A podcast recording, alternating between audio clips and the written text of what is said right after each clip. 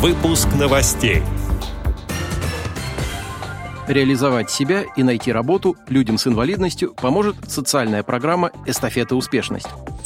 Активисты Красноярской региональной организации ВОЗ приняли участие в спортивных турнирах по шахматам и звуковому дартсу. Теперь об этом подробнее. В студии Антон Агишев. Здравствуйте. Здравствуйте период с 1 июня по 12 августа этого года в нашей стране проходит Всероссийский спортивный марафон «Сила России», организатором которого является партия «Единая Россия». Основной задачей марафона является популяризация физической культуры и спорта, приобщение к здоровому образу жизни, а также развитие инклюзии и пропаганда адаптивного спорта. Красноярская региональная организация ВОЗ активно включилась в проведение данного марафона.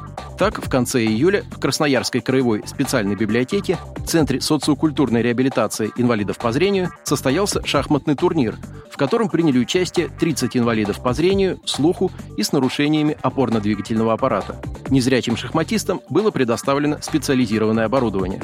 Как отметили организаторы мероприятия, турнир прошел в здоровой конкурентной борьбе и в дружеской обстановке. По окончании спортивных состязаний, в ходе церемонии награждения, всем участникам турнира были вручены почетные грамоты и сладкие призы.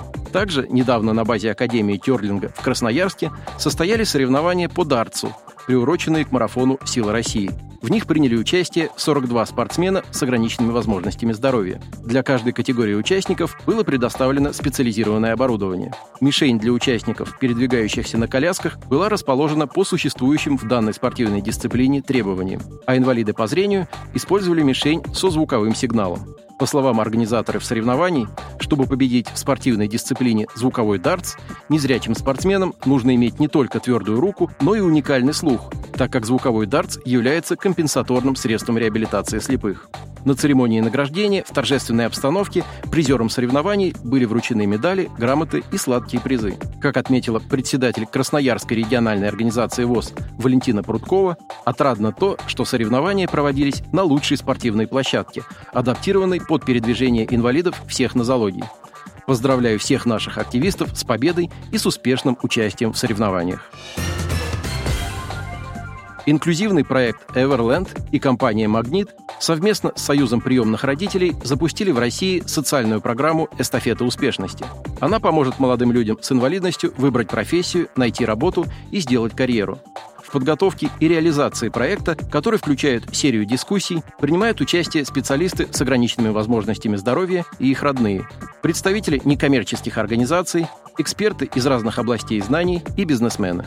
Спикеры на открытых встречах делятся знаниями, опытом, мотивируют слушателей. Молодым людям с инвалидностью рассказывают о социализации, развитии профессиональных навыков и включении в рынок труда. Родителям детей с ограниченными возможностями здоровья раскрывают алгоритмы, которые помогут ребятам стать самостоятельными, организовать образовательный процесс, выбрать профессию и выстроить отношения с окружающими. Предполагается, что проект может охватить более трех тысяч семей. Дискуссиям в рамках эстафеты успешности можно присоединиться как офлайн, так и онлайн. Встречи будут проходить до конца ноября. Слушатели узнают о профориентации, работе без образования, о возможностях, доступных жителям разных регионов, о принятии инвалидности и о многом другом. Расписание дискуссий доступно на сайте проекта, который можно найти в интернете по запросу «Эстафета успешности». Отдел новостей «Радио ВОЗ» приглашает к сотрудничеству региональной организации. Наш адрес новости – собакарадиовоз.ру. О новостях вам рассказал Антон Агишев. До встречи на «Радио ВОЗ».